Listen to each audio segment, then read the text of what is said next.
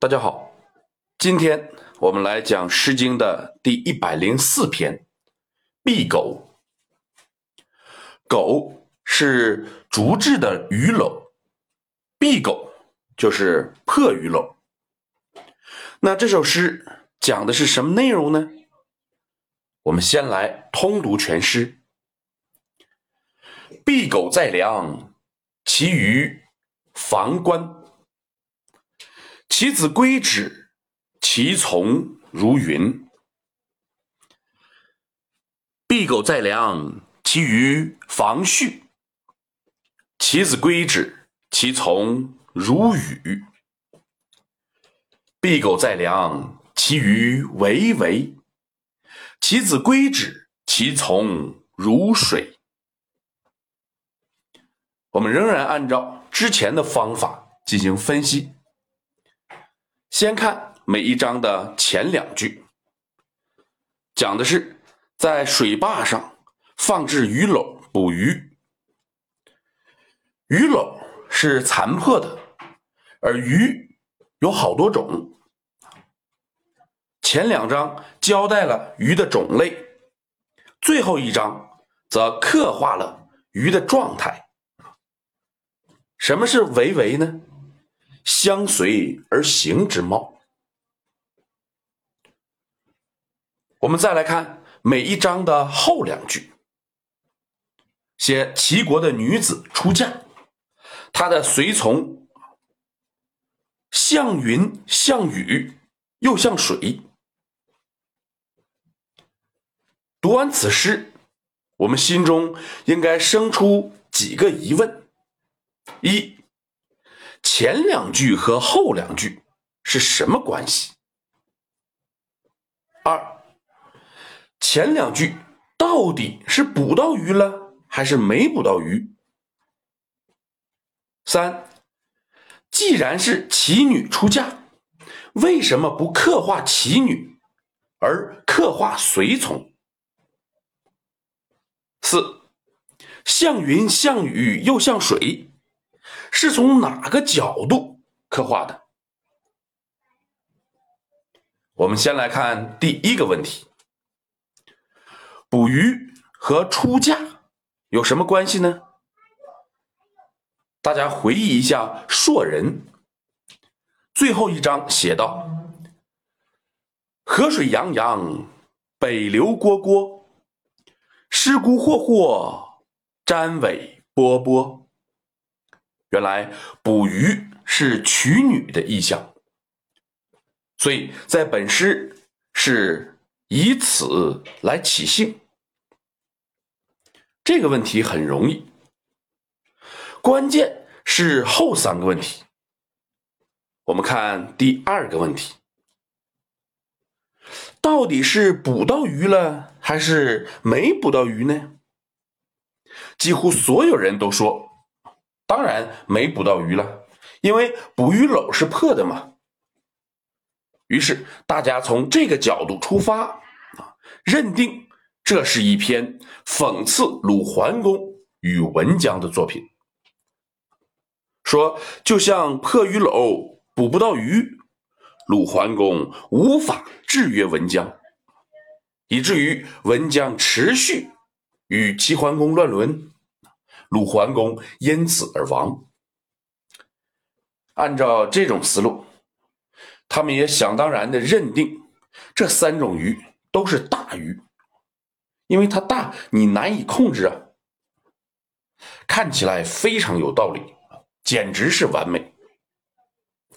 但是，防鱼在《诗经》中出现了很多次，没有一次。是强调它的大，都是强调它的美味。为什么这一次要强调它的大呢？如果这里并不是强调它的大难以控制，那应该是强调什么呢？当然是强调它的美味。在春秋时期，防鱼。是只有贵族才能吃到的。陈风《横门》说：“岂其食鱼，必何之防？岂其取妻，必其之将。显然，这是吃不起房鱼，娶不起其女的人自我安慰的话。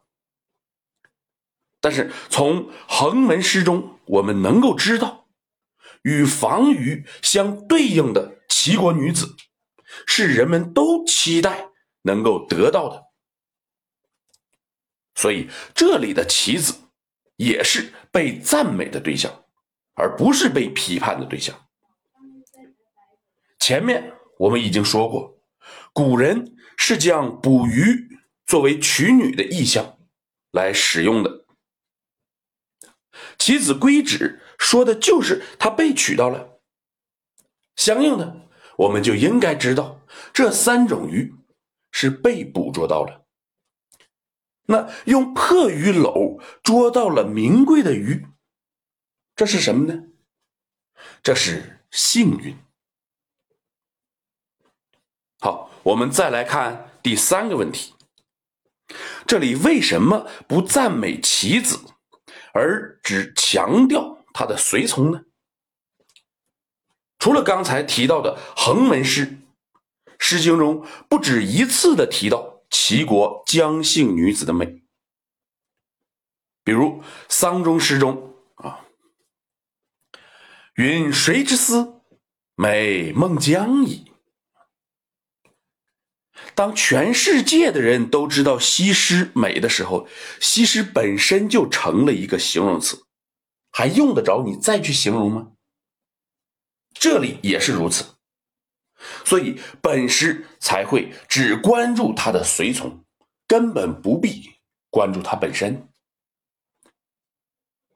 那么，我们再来看最后一个问题：像云、像雨又像水啊，是从哪个角度进行刻画的呢？以为本诗是批判齐国文姜的作品的啊，将此理解为随从的人数众多。然而，诗歌的主旨并不是如此，所以我们要重新考察。硕人的最后写道：“贾坦皆皆，树将念念，数世有妾。”赞美了齐国姜姓女子的随从，所以这里也应该是赞美。我们当然可以把它理解为是赞美随从的人数多啊！记住，这是赞美随从人数多，不是批判随从的人数多。然而，我们也可以将其理解为对陪嫁女子的刻画。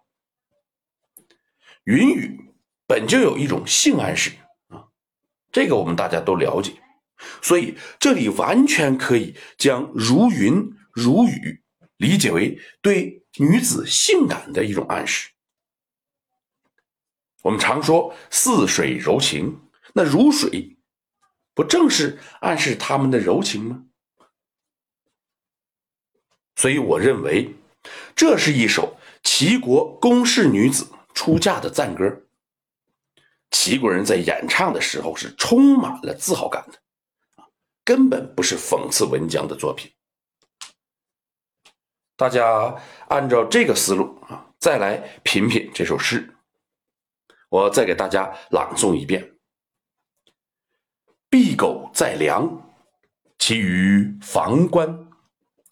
其子归止，其从如云。敝狗在梁，其余房序。其子归止，其从如雨。”敝狗在梁，其鱼为为；其子归之，其从如水。好，今天我们就讲到这里。如果您听着感觉不错啊，希望您能够分享给别人，谢谢。